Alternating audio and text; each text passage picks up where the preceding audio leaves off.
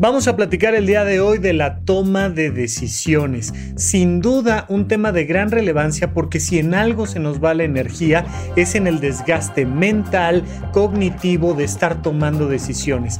Nos genera procesos emocionales muy importantes el decir, ay, y si me equivoco y si no es la decisión correcta, ya sea a nivel de salud, de temas vocacionales y laborales, de asuntos familiares, de relaciones de pareja, todo el tiempo la carga de tomar decisiones se puede volver un tema muy complejo. Así es que el día de hoy te voy a dar cuatro pasos, cuatro niveles muy claros para disminuir ese desgaste de la toma de decisiones aquí en supracortical.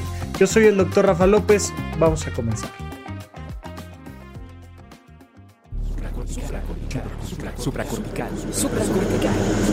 Supracortical con el médico psiquiatra Rafael López. Síguelo en todas las redes como arroba Rafa Rufus. No olviden que Supracortical es parte de Sonoro y que puedes encontrar la página de Sonoro www.sonoromedia.com para escuchar todas las producciones que tiene Sonoro y Supracortical es solo una de ellas. Bienvenidos a Supra Cortical, yo soy el doctor Rafa López el día de hoy platicando una vez más del tema de la toma de decisiones. Lo hemos platicado ya en otras ocasiones en los más de 300 episodios de Supra Cortical. Hay por ahí varios dedicados a este tema, pero no deja de ser altamente relevante y por eso el día de hoy le vamos a dar un ángulo distinto. Te voy a dar cuatro pasos y cuatro niveles muy claros, pero necesito que entendamos por qué es un tema de tanta importancia. Mira, la libertad depende de tu capacidad de tomar decisiones. La capacidad de disfrutar tu vida, la intensidad de tu vida, depende de la precisión con la que tomas decisiones. La ansiedad es una pregunta sin contestar y normalmente esa pregunta reclama una toma de decisiones. Todo en nuestra vida, incluso nuestro autoconcepto, la definición de quién soy, este proceso de conocerme yo a mí, radica en buena medida en las decisiones que he tomado, que voy a tomar y que estoy tomando. Las decisiones son fundamentales. Incluso, vaya, son tan importantes que la gran pregunta filosófica de si existe el destino o existe el libre albedrío, pues ha generado eh, N cantidad de historias y carreras filosóficas y libros que se han desarrollado en torno, porque es de suma importancia.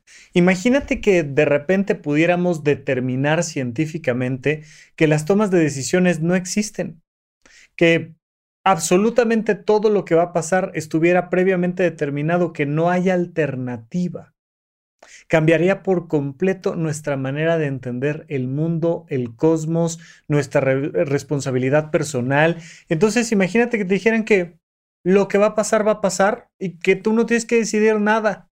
Pues podríamos caer en una actitud muy nihilista de decir, ah, bueno, pues ay, yo que me andaba esforzando, yo que me andaba preocupando y, soltarte por completo, pues al fin, de todas maneras, las cosas van a pasar como tienen que pasar. Pero por el otro lado, imagínate esta idea de no, absolutamente todo lo que pasa a tu alrededor es una decisión tuya. Y si te das cuenta, hay N cantidad de escuelas filosóficas y religiosas que lo han planteado desde un lado o desde el otro. Por supuesto, como prácticamente en todo, la verdad suele quedar un poco ahí a la mitad. Por un lado estamos completamente condicionados, por un lado estamos completamente destinados a responder en automático. Somos seres biológicos que responden en automático. Y entonces, si tú empiezas a modificar ciertos parámetros y ciertas variables, por ejemplo, en un experimento social, en, imagínate que tienes un, un pequeño auditorio y entonces llevas ahí a un grupo de personas y lo único que haces es ir discretamente subiendo la temperatura y subiendo la temperatura y subiendo la temperatura de la habitación. Pues las personas van a empezar a responder a esos procesos. Es un poco como en el juego del calamar, es un poco como en cualquier historia donde tú generas una estructura cerrada, un sistema cerrado, pues vas a ver que si modificas la cantidad de alimentos que hay en el sistema o la temperatura o la cantidad de personas, la incrementas o la disminuyes, vas a ver una respuesta automática que puedes reproducir en muchos lugares. Y que entonces dices, mira, es que es más que claro, los seres humanos no toman decisiones, responden meramente en automático a las circunstancias. Y de hecho se ha llevado hasta un nivel de biologicismo impresionante, donde te dicen la felicidad, el amor, la excitación eh, o cualquier toma de decisiones está directamente relacionada con tu oxitocina, tu dopamina, tu noradrenalina, tu serotonina y no puedes hacer nada al respecto. Y mucho de lo que se les ha acusado a los psiquiatras es de tener esa visión biologicista donde, oye, pues fíjate que me siento triste, pues tómate esta pastilla. Pues, pero, pero es que, pero es que es la búsqueda de mi vocación, un tema de mi relación de pareja. Tú tómate la pastilla y ya, porque vamos a incrementar la cantidad de neurotransmisores y listo. Y se acabó la toma de decisiones. O sea, no hay mucho más que hacerle. Bueno, hay toda esa perspectiva. Sin embargo, hay toda otra perspectiva que tiene que ver con los seres humanos podemos tomar decisiones. Los seres humanos tenemos libre albedrío.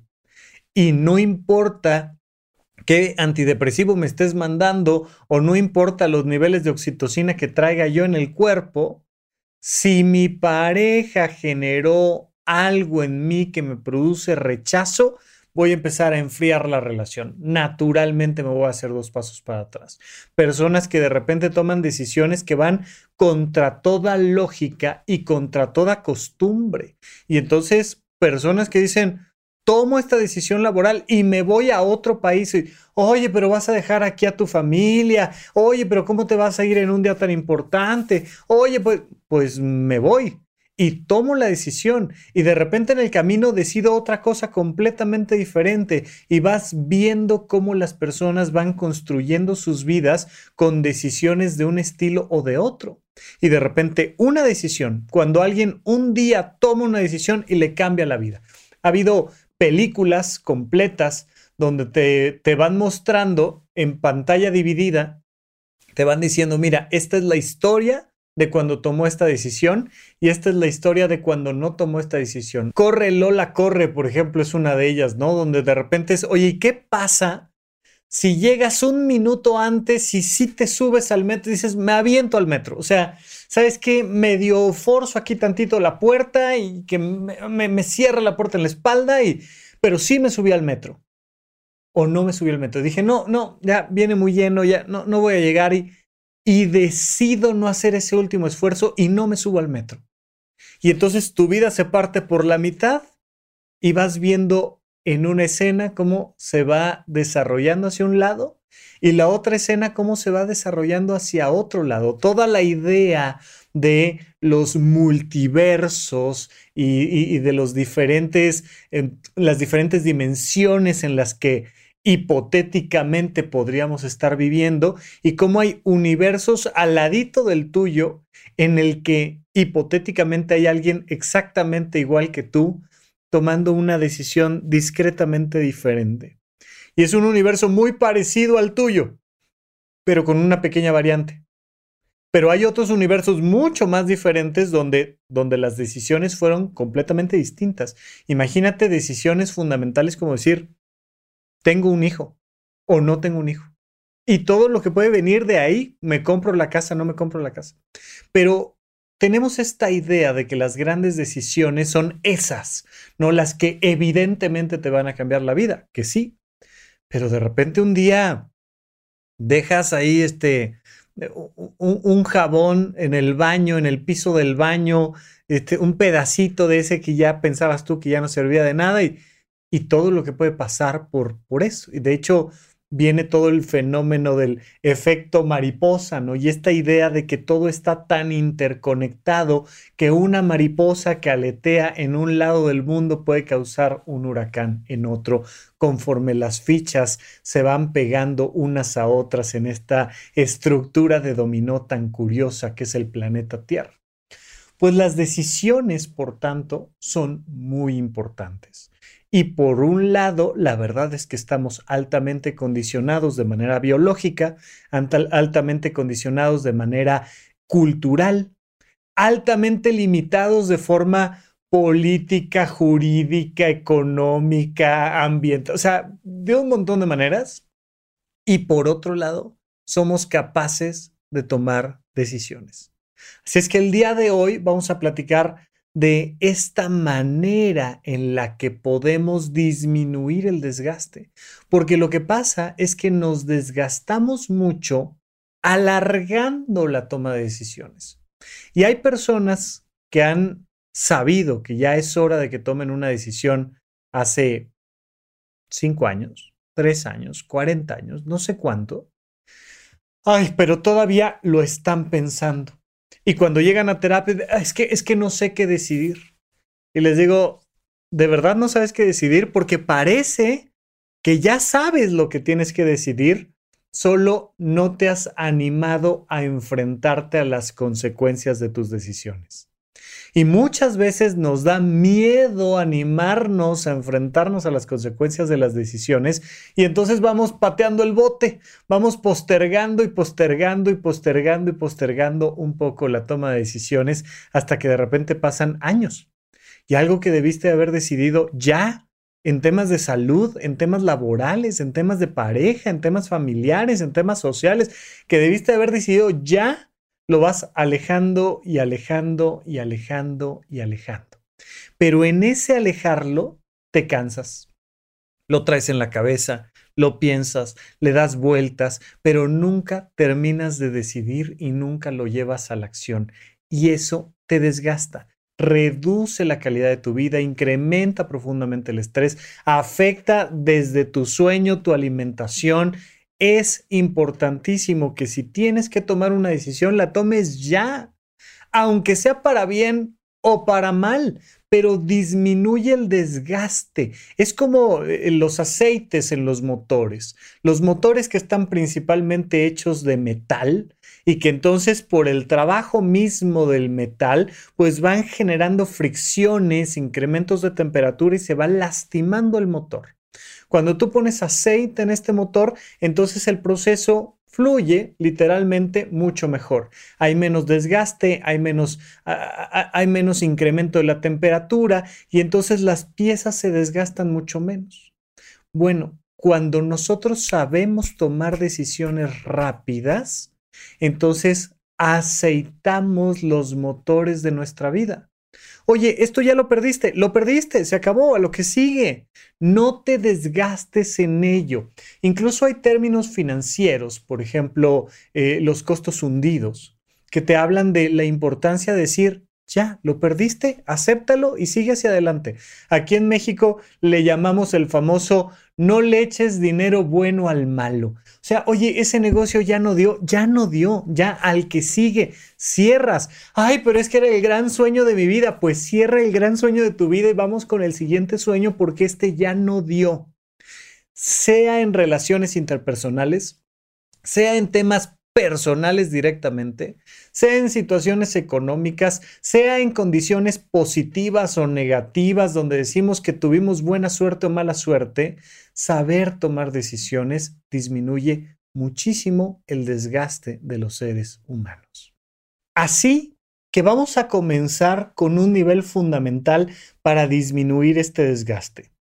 Primero, acepta todo aquello que no puedes controlar. Mira, esto viene de la filosofía estoica, pero ya antes de los estoicos, las filosofías orientales antiguas y muchas religiones te hablan de la importancia de la aceptación de todo lo que no puedes controlar. Bueno, en Alcohólicos Anónimos tienen oraciones completas que te hablan de este llamado decir, tengo que aceptar lo que no puedo controlar. La gran mayoría de las cosas no las puedes decidir, son, son principio de realidad. Te he comentado N cantidad de veces aquí en el podcast de supracortical que hay tres cosas que puedes controlar, por tanto, en las que puedes tomar decisiones. que son tu sistema de pensamientos, tu sistema de emociones y tu sistema de acciones. Es decir, tú puedes controlar lo que tú piensas, lo que tú sientes y lo que tú haces.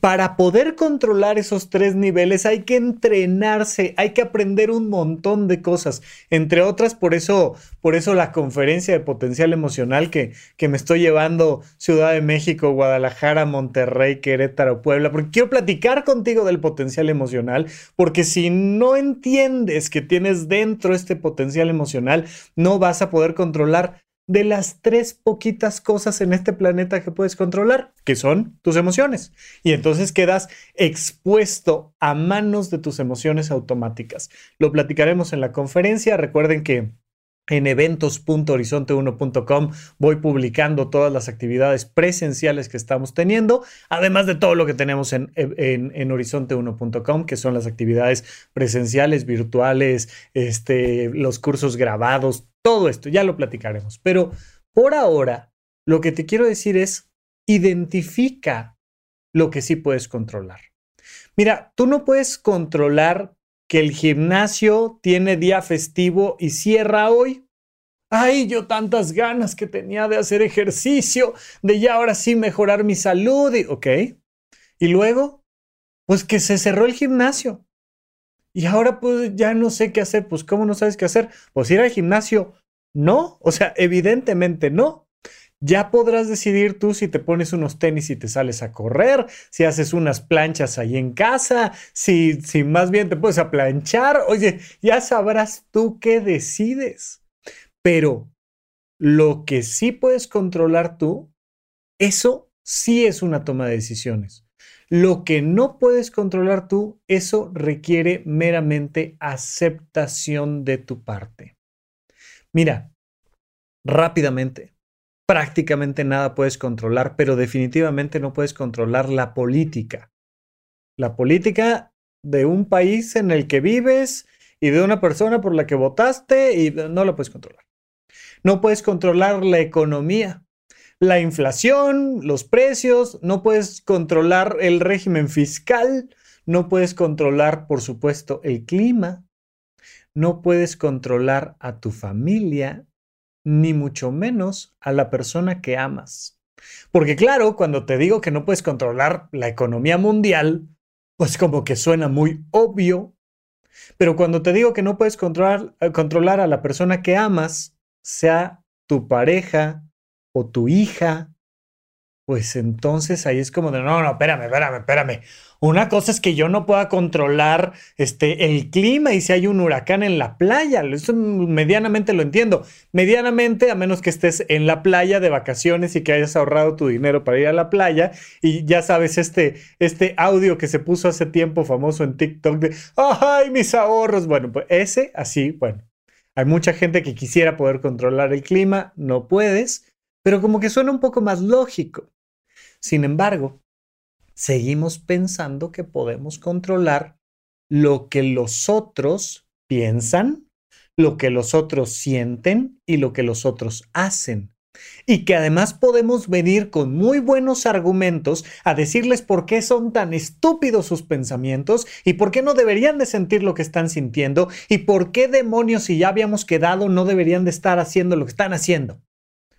Y qué gusto que tengas argumentos, igual no lo puedes controlar. Y hazle como quieras. Entonces, hay un primer nivel que quisiera encargarte que tú hagas tu propia lista. Date cuenta no de todas las cosas que perfectamente aceptas que tú no puedes controlar. No, esas ya están, ya están ahí, ya están acomodadas, están perfectas. Quiero que identifiques las cosas que quisieras controlar, pero que no puedes controlar. Anótalas y anótalo en una frase completa. Yo quisiera controlar que esta persona me valorara tanto como la valoro yo a ella.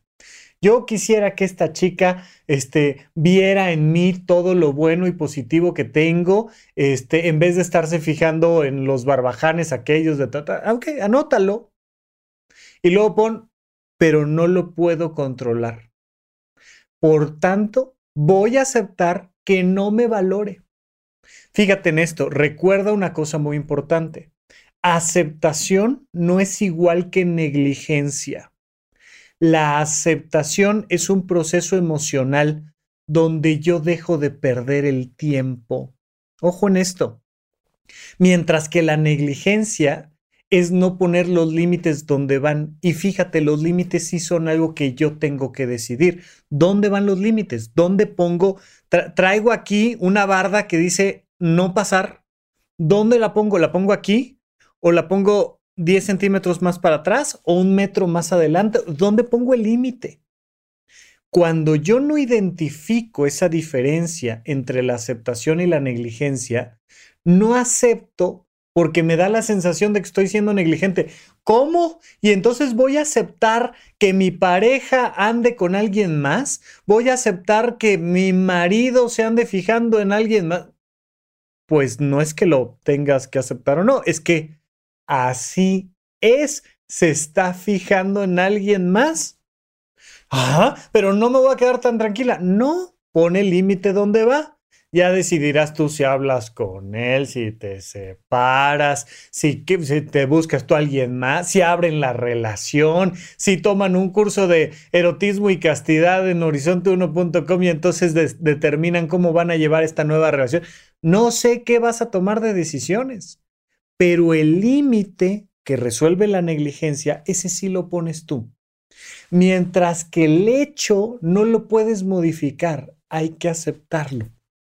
Entonces, ya sea en un tema laboral o de cualquier otra índole, tú le pones ahí, pues mira, yo quisiera poder controlar el clima o la inflación o las decisiones gubernamentales, lo que tú quieras, yo quisiera poderlo controlar. Pero acepto que no lo puedo controlar y que por tanto está lloviendo. Punto. Ahora vamos a pasar al siguiente nivel, que es qué voy a hacer al respecto. Pero de inicio, quiero que te des cuenta que hay un montón de cosas que no las puedes decidir. Ay, es que no sé qué hacer con qué. Pues fíjate que tengo una situación familiar donde mi madre no me comprende y tal. Y tal. ¿Y qué tienes que decidir? Pues es que, ¿cómo le hago, Rafa? ¿Cómo le hago para que mi mamá me acepte? Rafa, ¿cómo le hago para que mi pareja me respete? Rafa, ¿cómo le hago para que en mi trabajo me asciendan? Rafa, ¿cómo le hago para...? No puedes, no está en tus manos.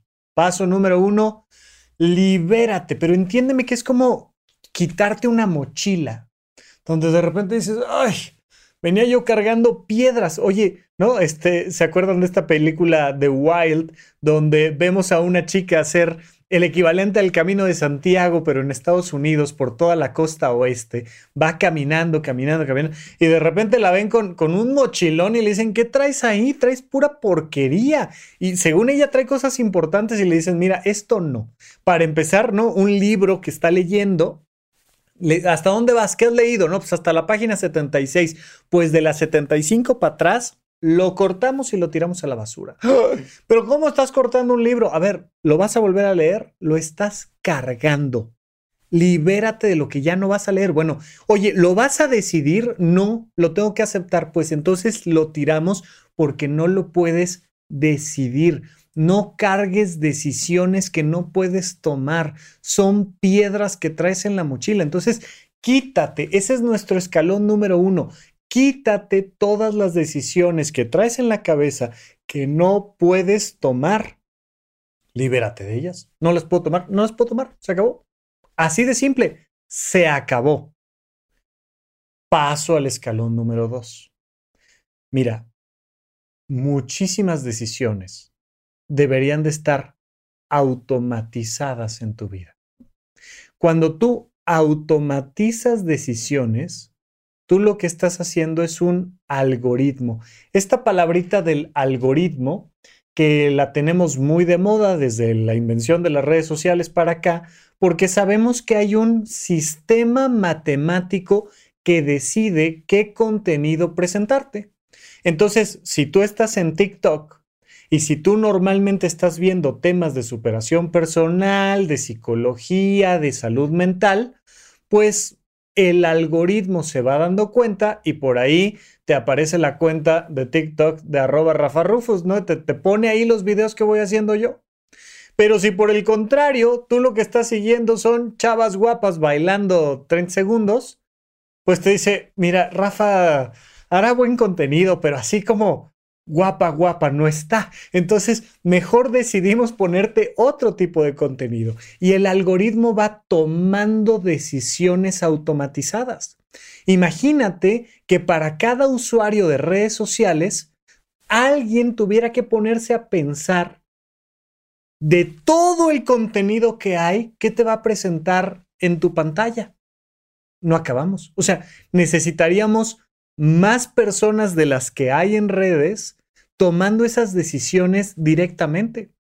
Oye, esta persona queda, ¿qué tal me cae? ¿Qué geografía está? No, el algoritmo lo hace de manera automática y disminuye muchísimo el desgaste económico de las empresas. Tener un algoritmo te permite decir, mira, si pasa esto, hacemos esto.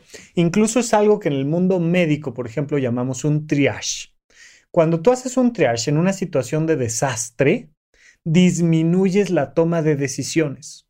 Entonces, hay una situación de desastre, explotó algo, ¿no? Como en alguna ocasión en un hospital donde yo estaba, explotó el horno de la cocina. Y ¡pa! explota y, pues empezamos a generar la tensión y tal. Y, y de repente, ¿qué pasa? Llegas a la escena, llega el cuerpo médico a la escena y empezamos a hacer triage.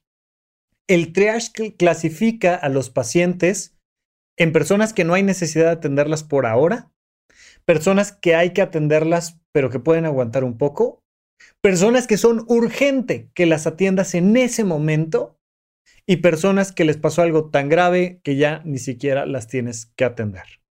Entonces, tienes estos diferentes niveles de atención y un grupo de cinco médicos puede llegar a atender a 200 personas. Y entonces les dices, por favor, todas las personas que me puedan escuchar y puedan caminar, acompáñenme, vamos hacia la puerta y de repente se paran 150 personas y te acompañan. Ya sabes que si te escuchan, te entienden y son capaces de caminar, no son pacientes tan graves. Solo por eso. Y ya no es, tengo que ir con cada uno de esas 150 personas a hacerle un examen médico completo para determinar si necesita atención o no, sino que de repente con algo que marque el algoritmo, yo tomo la decisión y saco a 150 personas. Me quedan cuatro médicos que están para atender a 50 personas que sí me escucharon, pero no pueden caminar. Pueden caminar, pero no me escuchan. Me escuchan y pueden caminar, pero no me entienden. Y entonces, oh, oh, entonces te acercas y te das cuenta de que esas 50 personas que me quedan, 20, pues, pues ya no están. Ya se nos fueron. Bueno, pues como se nos fueron, pues esas 20 ya no hay nada que hacer, me quedan 30. Y empiezas a reducir el proceso y ya te quedas al final con cinco personas que tienes que atender en ese momento. Y entonces tres médicos están sobre una de esas personas, la más grave, tomando decisiones, eh, corrigiendo el sistema, tal, tal, tal. Bueno, eso también es un algoritmo. Cuando tú haces un cubo Rubik, estás haciendo un algoritmo. Si, si alguna vez has aprendido a solucionar un cubo Rubik, sabes que lo que tienes que hacer es una serie de pasos previamente establecidos que sabes que finalmente te van a llevar a la solución. Entonces, cuando le das un cubo Rubik a alguien que no conoce el algoritmo, dice, ay, ay, e, esto es imposible de resolver, porque cada movimiento es una decisión que afecta a todo el demás sistema y que pues, a ver, resuélvelo. Pero cuando conoces el algoritmo, empiezas a mover las piezas de la manera correcta y en cuestión de segundos o cuestión de minutos o ya si de plano apenas estás aprendiendo en cuestión de horas, resuelves el problema. Porque tienes una serie de pasos previamente analizados que sabes que funcionan. Hay un montón de cosas en tu vida o sea, la mayoría no las puedes controlar. La infinita mayoría de las cosas que afectan tu vida no las puedes controlar. Hay que aceptarlas. Pero hay un montón de cosas en la vida que responden muy bien a algoritmos. Mira, cada vez que mi pareja me diga que tiene ganas de ir a comer a tal lugar, lo que mejor puedo hacer es decirle que sí y apechugar, aunque a mí no me encanten los mariscos. A mí no me gustan los mariscos, no es que me hagan daño, pero simplemente no me gustan y a mi pareja le encantan. Y yo sé que mi pareja frecuentemente pues se aguanta de pedírmelo porque, pues, ah, porque sabe que no me encantan, pero yo ya sé que si me lo pide es porque trae ganas. Trae, de verdad es quiere comer marisco. Entonces, oye, ay, y si vamos ahí al, pescadito valiente, ándale, pues, pues vamos, ¿no? Y entonces yo ya sé que si pasan ciertas circunstancias con mi pareja, o que si pasan ciertas circunstancias laborales, o que si pasan ciertas circunstancias, lo que quieras, tengo que responder de alguna manera. Si esto pasa, entonces hago esto. Si no está listo, entonces hago esto y luego repito. No sé si alguna vez has... A, mí me lo enseñaron en la prepa, pero pues no sé si te ha pasado este proceso de crear tú este algoritmo con estos rombitos que son este if, este si esto, entonces esto. Si esto, entonces esto. Y armas el algoritmo. Hay un montón de cosas y quisiera yo pedirte que las anotes cosas que parece que tienes que tomar decisiones, pero que en realidad lo que tienes que hacer es seguir un algoritmo. Es decir, mira, pues me estoy desgastando diokis. Los lunes en la mañana. Si me desperté a las 7 de la mañana, voy al gimnasio. Si me desperté a las 7 y 10, no voy. Si me desperté a las 7 y 5, tomo la decisión. Pero no, así, marcar el horario. Oye, ay, es que me desperté 7 y 20 y yo quería ir al gimnasio y qué horror y qué decepción de mí, no es posible y tal y va, va, va, va, va, va. ¿A qué hora te despertaste? A tal hora, no vayas. Oye, pero es que no sería mejor, sería buenísimo, pero ¿a qué hora te despertaste? A tal hora, no vayas. Pero es que yo ya me había prometido, ¿a qué hora te despertaste? A tal hora, no vayas. Eh, pero no vayas, o sea, es olvidarte de la toma de decisiones a través de un algoritmo previamente establecido. Por eso es muy importante tener un día a la semana que haces la planeación semanal, porque te permite crear el algoritmo. Si puedes hacerlo también una vez al mes, una vez al trimestre, una vez al semestre, una vez al año, que de repente repasas tu algoritmo y dices, ah, ah, esto, esto aquí ya no, ya no aplica. Oye, cada vez que mis amigos me inviten de fiesta, me voy de fiesta y me emborracho. Oye, ya, ya no. Más bien, ¿sabes qué? Voy a modificar el algoritmo. Cada vez que mis amigos me inviten de fiesta, mejor llevo el pescadito valiente a mi pareja y, y nos la pasamos bien. Y algo, o sea, y empiezas a crear algoritmos de si pasa esto, entonces lo otro. Eh, sirve mucho para cenas familiares, ¿no? Si el tío, este, si el tío Beto comenta tal cosa, yo voy a contestar tal otra. Pero ya ni me lo voy a preguntar, porque ah, cada reunión familiar es lo mismo, nada más estoy esperando el comentario del tío Beto a ver qué me dice tal. Y cuando me lo dice, todo el proceso de la toma de decisiones, todo el desgaste. Le digo, no le digo, le reclamo, lo hago, no lo hago. ¿Qué, qué, qué? No sé porque cada vez tengo que tomar decisiones de cómo responderle al tío Beto o a mi jefa o cómo responderle a, o sea, qué hacer con mi salud, con el cuidado de mi salud, con mi tiempo libre. Algo que hace que perdamos mucho tiempo es no saber qué hacer con el tiempo libre, cuando ya previamente tienes un algoritmo que te dice, cada vez que tengas una hora libre, abres tu lista de pendientes que hacer en el tiempo libre y vas palomeando. Y ya no hay que tomar decisiones, agarras la de arriba. Mira, yo tengo una lista bastante larga, bastante larga de libros que no he leído, que me encantaría leer y que probablemente nunca lea, no lo sé. Pero cada vez que, oye, este librazo y no sé qué tal, en vez de comprarlo y almacenarlo, lo voy poniendo en una lista.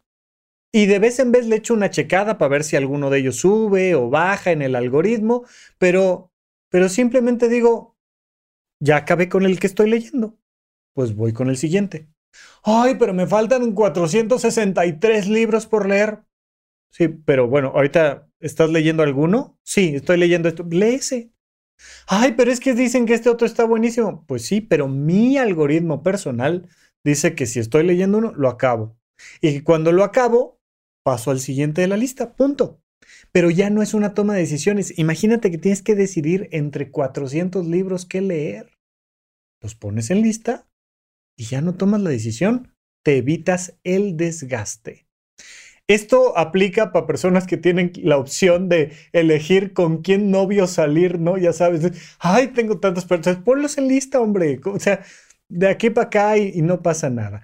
Y te vas dando cuenta de que puedes disminuir el desgaste en la medida en la que previo a la situación tomas las decisiones con antelación. Como, oye, cada vez que suene una alarma sísmica, vas a hacer esto, esto, esto y nos vemos en tal lado. Ya no tenemos que decidir, ay, me saldré, no me saldré, ¿qué haré? ¿Sonó la alarma? Sí. Oye, pero es que ni se sintió. ¿Sonó la alarma? Sí, salte. Vete al punto de reunión, haz lo que toca, ponte en un lugar seguro. Sea que se sienta, no se sienta, que el sismo fue de 6, que fue de 7, que fue de 5, que fue de lo que tú quieras. ¿Suena la alarma? Sí. Hacemos este protocolo previamente establecido. Es fundamental para disminuir el desgaste y eso nos deja entonces cada vez con menos cosas que decidir pero hay algunas cosas que decidir y lo vamos a platicar en un momento más aquí en supracortical. No olvides que es fundamental estar en contacto con nosotros mismos y para eso debes destinar de tanto en tanto un lugar y un momento específico para hacer un trabajo interno profundo.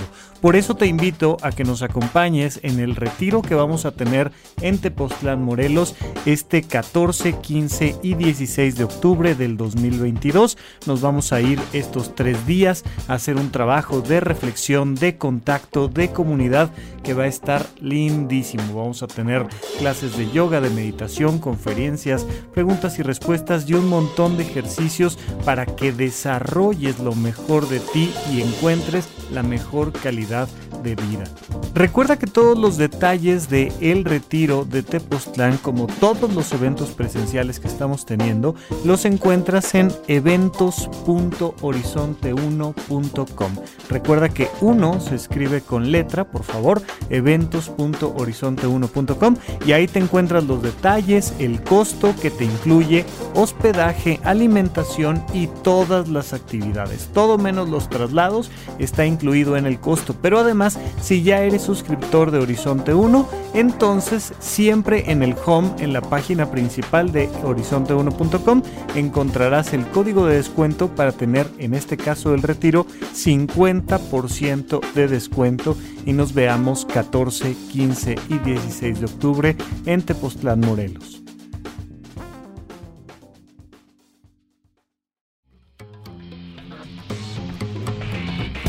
¿En dónde, cuándo y para qué escuchas supracortical? Comparte tu experiencia en redes sociales para que más personas conozcan este podcast. Sigue al Dr. Rafa López en todos lados como arroba Rafa Rufus. Estamos de regreso con ustedes en Supracortical. Recuerda que tenemos un montón de contenido extra en arroba Rafa Rufus con doble R en medio en todas las redes sociales, particularmente ahorita le estamos dando difusión a TikTok. Ve a TikTok, acompáñame, comenta por ahí, dale like y me ayudas bastante a posicionarme en esa red social y hacemos contenido divertido que nos, nos acompaña durante la semana de aquí a que regresas al podcast de Supracortical. Pero bueno, vamos a seguir platicando un poco de este tema de la toma de decisiones. Cuando ya te quitaste de los hombros todas las cosas que no puedes decidir, y ya te quitaste de los hombros todas las decisiones que sí tienes que tomar, pero que responden a un algoritmo lógico y previamente establecido. Nos queda entonces el tema de la escala de valores, que es propiamente la toma de decisiones. Es cuando verdaderamente llegas a una disyuntiva, cuando de, de verdad llegas a esta cosa de ser o no ser ¿Lo compro o no lo compro? ¿Me compro el A o me compro el B? ¿En rojo o en azul? ¿Qué hago? ¿Esta persona u otra? ¿Me caso o no me caso? ¿Tengo hijos o no tengo hijos? Que dices, esto no se lo puedo dejar a un algoritmo. Requiere una toma de decisiones. Es cuando apagas el piloto automático. Es cuando dices, no, esto lo manejo yo. Oigan, si pasa tal cosa, me hablen, ¿no? Esto me, acordé ahorita de, de cómo funcionan los hospitales. Normalmente hay un proceso normal donde las personas saben cuáles son sus obligaciones diarias y no hay necesidad de tomar decisiones. Llega personal de enfermería y administra los medicamentos y llegan los médicos y pasan visita y, y si todo va más o menos en orden, no hay necesidad de tomar decisiones. Pero de repente el personal de enfermería le llama al personal médico, oigan, está pasando algo fuera de lo común. Este, nuestra paciente de la cama tal, don Ricardo de las seis, tal, ¿qué hacemos? Bueno, si la decisión se puede resolver con cierta sencillez, lo resuelve el equipo médico presente, pero suele haber un jefe de área, una jefa de área, que es a la que hay que llamar cuando ya no sabemos qué hacer, cuando alguien tiene que tomar la decisión. En el ejército, en el mundo médico, en las empresas, en las familias, oigan, cualquier cosa me hablan. Ese cualquier cosa me hablan es cualquier cosa que sale de lo habitual y que requiere una decisión particular. ¿Cómo se toman esas decisiones particulares? A través de escalas de valores. Mira, en el mundo médico se procura que todas las personas estén bien y sanas sin uso de medicamentos. ¿Por qué? Porque sabemos que los medicamentos tienen de una u otra una serie de consecuencias a veces menores, a veces mayores. Y entonces cuando tienes que tomar la decisión de mandarle un medicamento a alguien es porque el beneficio supera al riesgo. Hay una escalada en el valor del tratamiento. Y entonces dices, me va a dar este beneficio y me va a dar este riesgo, lo asumo y entonces incluyo el tratamiento para esta persona. A veces son decisiones económicas. ¿Qué onda? ¿Subimos los impuestos o no subimos los impuestos? ¿Imprimimos más dinero? ¿No imprimimos más dinero? Y a veces son decisiones familiares. Oye, este, queríamos el pastel de triple chocolate, tres leches, no sé qué, tal, tal, tal, para Margarita que va a cumplir años el día de hoy. Pero no hay o se cayó o se... ¿Qué hacemos? Y entonces los tomadores de decisiones en la familia dicen, ¿sabes qué? No, sí, sí lo necesitamos. Vámonos hasta otra ciudad por el maldito pastel, no sé qué, ta, ta, pero sí lo necesitamos. es tan valioso que sí lo tenemos que traer. O decimos, ¿sabes qué? No, se, lo damos mañana, ahorita con la fiesta y tal, y, y, vale más que estemos todos juntos para las 4 de la tarde a que traigamos el pastel a las 8 de la noche y, vas tomando decisiones. ¿Con base en qué tomas esas decisiones? Siempre con base en tu escala de valores, es decir, siempre con base en tu potencial emocional. Por eso la conferencia de potencial emocional para tomar buenas decisiones, pero con base en la toma de decisiones a nivel emocional. Previamente haces un análisis racional. Cuando tú estás tomando una decisión, le piensas. Y le piensas y le piensas y le piensas y le piensas. Pero al final, la pregunta es emocional. Recuerda que somos seres emocionales que algunas veces razonan, ¿no? Pero al final somos seres emocionales, somos seres emocionales pensantes. Y entonces vamos llenando nuestra cabeza de información. Siempre hay que nutrir este potencial racional con información, siempre. Pero hay un momento donde, donde ya tienes la información, ya sabes qué dicen las noticias sobre la pandemia, o ya sabes qué está pasando con la economía, o ya llega un momento donde, donde ya la información ya no te aporta mucho más. Una vez que tienes la información, pones la información de manera acomodada lo mejor que puedas y la decisión es emocional. Tenemos por ahí episodios de la escala de valores, pero al final es es una preferencia emocional de una cosa sobre la otra. Mira, es que es cumpleaños de mis dos mejores amigos. Nada más que uno es hacia el sur y el otro es hacia el norte. No puedo ir a las dos cosas. No, tengo que decidir. Pues la decisión es emocional. Oye, ¿qué, ¿cómo va a estar el tráfico? ¿A qué hora empieza? Toda la información racional, pero la decisión es emocional. Y digo esto y lo decido. Cuando encuentro este proceso de mi escala de valores, me doy cuenta de que esa decisión pues la voy a tener que asumir. Y entonces entra en mí este sistema donde para que yo pueda decir que estoy tomando una decisión, tengo que descartar todo lo demás. Ahí lo que me quito de la espalda es lo que no elegí. Y esto es importantísimo, importantísimo entenderlo. Porque si tú no sueltas aquello a lo que le estás diciendo que no, te vas a quedar emocionalmente enganchado. Es ¿no? como, como estar agarrado de, de, de la escalera de dos trenes donde uno va para un lado de la vía y el otro para el otro. Pues en el momento en el que se empiezan a mover hacia lugares separados, pues más me vale que vaya yo decidiendo si con melón o con sandía, porque si no decido, me voy a quedar crucificado a la mitad. Me van a romper los brazos. Eh, decimos aquí en México, te quedas como el perro de las dos tortas, que por, estar escogiendo entre una y otra, pues se quedó sin ninguna. Y entonces, oye, pues A o B, es que no, no, sé. Y ahí es donde se empieza a generar la angustia, no sé. Pues si no sabes es porque no te conoces, porque la elección al final es emocional. Es que quiero las dos, ya sé que quieres las dos, pero no se pueden las dos. Entonces elige A o B.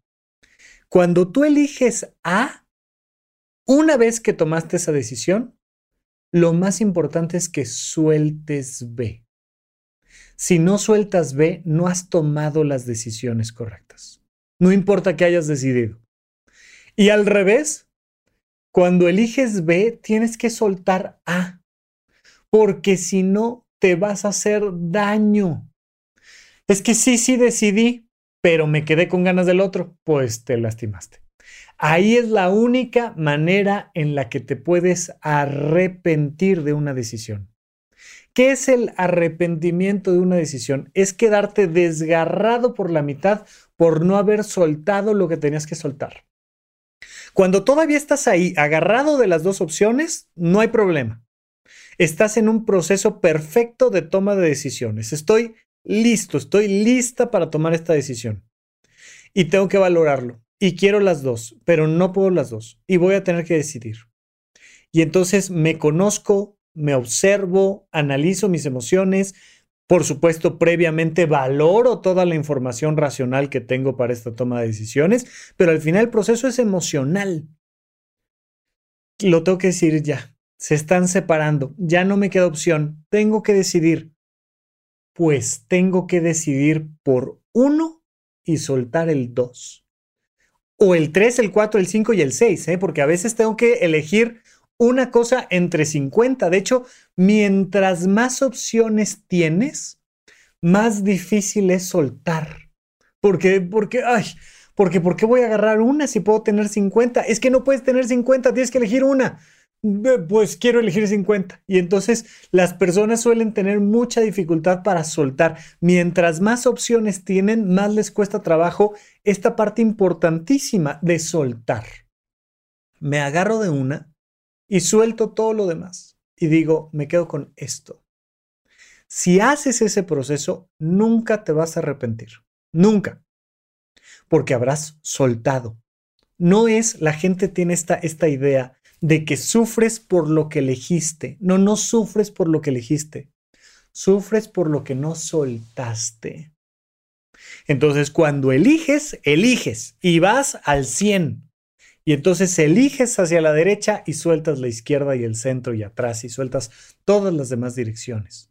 Y entonces lo disfrutas. Entonces lo puedes vivir. Entonces si eres genuinamente libre porque estás tomando una decisión pero si no haces ese proceso de soltar, te lastimas. Entonces sí te arrepientes. Entonces todo el tiempo, seis años después, 15 años después, estás con ¿por qué? ¿Por qué decidí? ¡Qué horror! Perdí mi vida, tal. Porque no soltaste. Cuando no sueltas el pasado, te lastimas en el presente. Es así de fácil. Bien. Eso nos lleva al último nivel. Entonces, primer nivel, acepta todo lo que no puedes controlar. Oye, esa ni siquiera es decisión, acéptalo. Segundo nivel, no te desgastes, crea un algoritmo y confía en tu algoritmo. En el primer nivel, aceptas. En el segundo nivel, confías. ¿En qué? Pues en que ya previamente Protección Civil creó una estructura de acciones que nos permiten disminuir los riesgos. Confía. En el tercero, ahora sí, valora, decide, elige emocionalmente. Primero aceptas, luego confías, luego valoras y en el último nivel asumes las consecuencias y corriges si hay algo que corregir. Porque cuando ya soltaste, entonces estás asumiendo las consecuencias de lo que elegiste. Oye, este tren va muy despacio, oye, este tren va muy lejos, oye, este tren va lleno, oye, este tren es muy caro, oye, este tren lo que tú quieras. Pero ya no estás pensando en, ay, el otro tren estaba más vacío, iba más cerca, iba más rápido. No, no, no, ese ya se fue, el otro tren ya se fue. ¿Te quedas con este? Y entonces, pues corriges lo que haya que corregir. Pero aquí ya estás asumiendo las consecuencias de tus decisiones. Todas, absolutamente todas las decisiones que tomas tienen consecuencias. Todas. No hay ninguna decisión que sea perfecta y si es perfecta es efímera. Es que verdaderamente era tan irrelevante esta cosa. Salió, salió, salió perfecto, salió perfecto. Pero siempre tienen un costo, un costo energético, un costo familiar, un costo económico, un costo emocional. Todas las decisiones tienen un costo, por bien que salgan. Entonces, esta idea de la perfección, de es que esto tiene que ser perfecto, es lo que definitivamente no nos va a funcionar.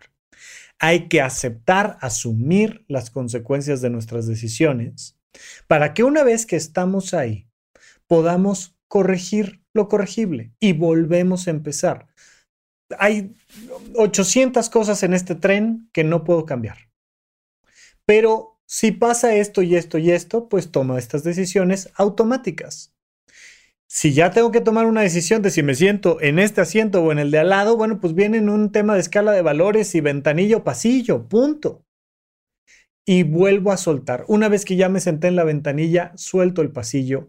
Una vez que ya me senté en el pasillo, suelto la ventanilla y entonces asumo las consecuencias de mis decisiones y desde ahí vuelvo a tomar una nueva decisión. Y entonces ves cómo la maquinita de la toma de decisiones fluye perfecto, perfecto, porque no estoy tratando de resolver decisiones que no me atañen, porque el algoritmo me permite que trabaje perfecto el sistema porque mi escala de valores me va acercando un poquito más a lo que me agrada y me gusta y me voy conociendo y descubriendo emocionalmente. Y cuando me doy cuenta de que me equivoqué, corrijo. Punto. Cuatro niveles fundamentales. Primero, acepto todo lo que no puedo elegir. Después, genero esta confianza en el algoritmo. Valoro para elegir mejor mis batallas y mis decisiones y corrijo lo que haya que corregir. Son cuatro niveles muy claros que espero que disminuyan en mucho tu desgaste en la toma de decisiones. Y mientras tanto, espero que tu algoritmo te diga que nos veamos de nuevo aquí la próxima vez que tengamos un episodio en Supracortical. Gracias por escuchar Supracortical. En verdad me interesa muchísimo conocer tu opinión sobre este episodio o cualquier otro que quieras platicarme puedes encontrarme como arroba rafarufus en Twitter, en Facebook y en Instagram. Quiero darte las gracias por escuchar Supracortical y sobre todo por suscribirte y seguirme donde sea que estés escuchando este programa y así te puedes enterar todo el tiempo de nuestros próximos estrenos.